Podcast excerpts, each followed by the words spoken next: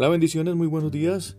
Bienvenidos esta mañana al pan de vida. Hoy, una vez más, partimos el pan de la palabra del Señor para compartirlo con cada uno de ustedes, entendiendo que la misericordia del Señor es nueva esta mañana, entendiendo que Dios sigue siendo fiel porque es su naturaleza, entendiendo y reconociendo el amor de Dios, porque en ese amor es que tú y yo recibimos el regalo de la vida, el regalo de la salvación, el regalo de la misericordia de Dios que incluye todo lo que hasta este momento, hasta esta hora ya has disfrutado, tu familia, tu esposo, tus hijos, tu esposa, el empleo, el alimento, la vivienda, absolutamente todo lo que en muchas ocasiones se nos vuelve normal, común y corriente, porque contamos con eso todos los días, porque lo vemos todos los días,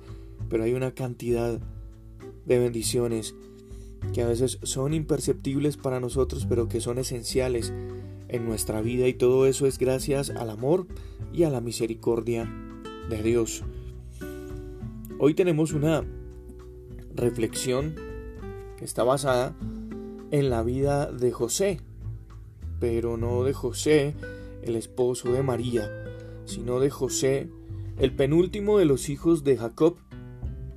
José, em, que fue vendido por sus hermanos a, a unos comerciantes, llevado a Egipto y el primero de los israelitas esclavizado en Egipto, pero que luego en medio de muchas situaciones, acompañado por Dios, guiado por Dios, fue puesto en lugares de privilegio dentro de Egipto. Pero antes de disfrutar de esos lugares de privilegio, allá en Egipto, vivió muchas situaciones. Una de ellas fue haber sido enviado a la cárcel después de haber interpretado uno de los sueños del copero y allí fue olvidado. Eso dice la palabra del Señor en Génesis el capítulo 40 y el verso 23, y el jefe de los coperos no se acordó de José, sino que lo olvidó. Y yo creo que en medio de esa situación José pudo haber entrado en la desesperación, en, en haber entrado en la angustia, en la confusión, incluso hasta ponerse tal vez de mal humor, porque después de haber sido guiado por Dios al interpretar el sueño, fue enviado a la cárcel y olvidado. ¿Cuántas veces nos hemos sentido de la misma manera? Olvidados. En medio de la circunstancia, en medio de la situación difícil, sentimos que no hay nadie, que no hay nadie ahí con nosotros. De hecho, Jesús mismo vivió una situación similar cuando fue al desierto y en medio del desierto, en medio del hambre y, de tantas dificultades, mm, apareció el maligno para tentarlo, para decirle, si eres hijo de Dios, convierte esas piedras en panes. Y en medio de la situación difícil, es normal que aparezcan voces hablando a nuestro oído, a nuestra conciencia, a nuestro corazón, diciéndonos que ya no vale la pena seguir, hablándonos de que si estamos en, la medio, en medio de la dificultad y oramos y oramos y oramos y clamamos a Dios y no pasa nada, Dios ya se olvidó de nosotros, como el copero se olvidó de José y comienzan a llegar a nuestra vida una cantidad de pensamientos negativos que no están alineados con lo que Dios con lo que Dios quiere para nosotros. Y la verdad es que en esos momentos difíciles lo único que tenemos y lo único que queremos y lo único que esperamos es que Dios se manifieste en medio de toda esta situación cuando cuando las personas fieles somos felices en medio de la dificultad, de lo único que, que se acuerda nuestra mente y nuestro corazón y nuestro, y nuestro espíritu conectado con Dios, es de agradecer a Dios, es de cantarle a Dios. En el Salmo 118, verso 14 dice, el Señor es mi fortaleza y mi canción. Cuando esa actitud en medio de la dificultad aparece nuestra, en nuestra vida, pues el maligno tiene que alejarse de nosotros.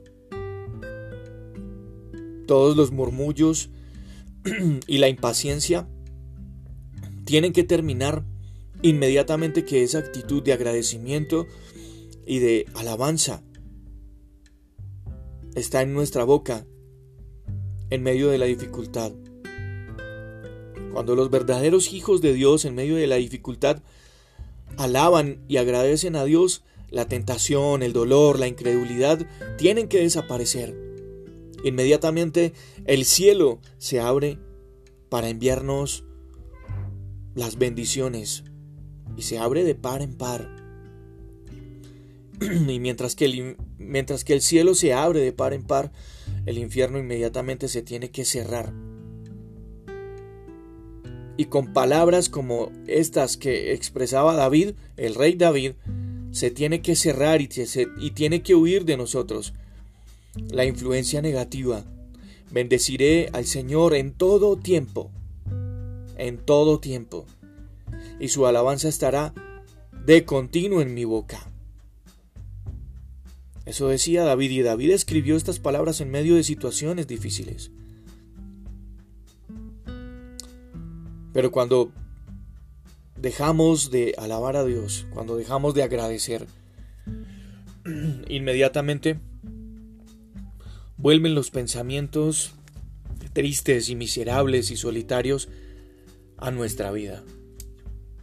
Por eso es que esta mañana, en este pan de vida, en esta reflexión, quiero alentarte, animarte, aconsejarte y recordarte que mientras que la alabanza, el agradecimiento a Dios esté constantemente en nuestra boca, mientras que nosotros determinemos en nuestra vida seguir siendo fieles a Dios y comprometidos a Él, y lo tengamos siempre presente a Él, diciéndole que Él es nuestra fortaleza, que Él es nuestro refugio. Así no hayan fuerzas físicas, tal vez no hayan fuerzas espirituales, tal vez nuestra mente diga que ya no se puede más, tal vez todo lo que hay en nuestro entorno nos esté recordando todo el tiempo que ya no va a pasar absolutamente nada vamos a estar nosotros confiando constantemente en el Señor diciendo, tú eres mi fortaleza, tú eres mi canción. Y tu nombre va a estar continuamente, constantemente en mi boca para agradecerte. Todo lo que quiera venir a derrumbarnos inmediatamente se tiene que desvanecer. Cuando tú tengas constantemente en tu mente y en tu corazón estas palabras, Jesús, Tú eres mi roca, tú eres mi refugio, tú eres mi canción. Desaparecerá de nuestra vida inmediatamente las malas influencias para darle paso a disfrutar de todo lo que Dios tiene para nosotros. Así que esta mañana, en este pan de vida, toma esta porción de pan del cielo para recobrar ánimo, para que sepas que Dios sigue siendo tu refugio, tu fortaleza. Y que mientras que la alabanza, el agradecimiento esté constantemente en nuestra boca, todas las influencias negativas tendrán que retroceder, deshacerse, desaparecer, para darle paso una vez más a una fe inquebrantable, a una confianza férrea en Dios.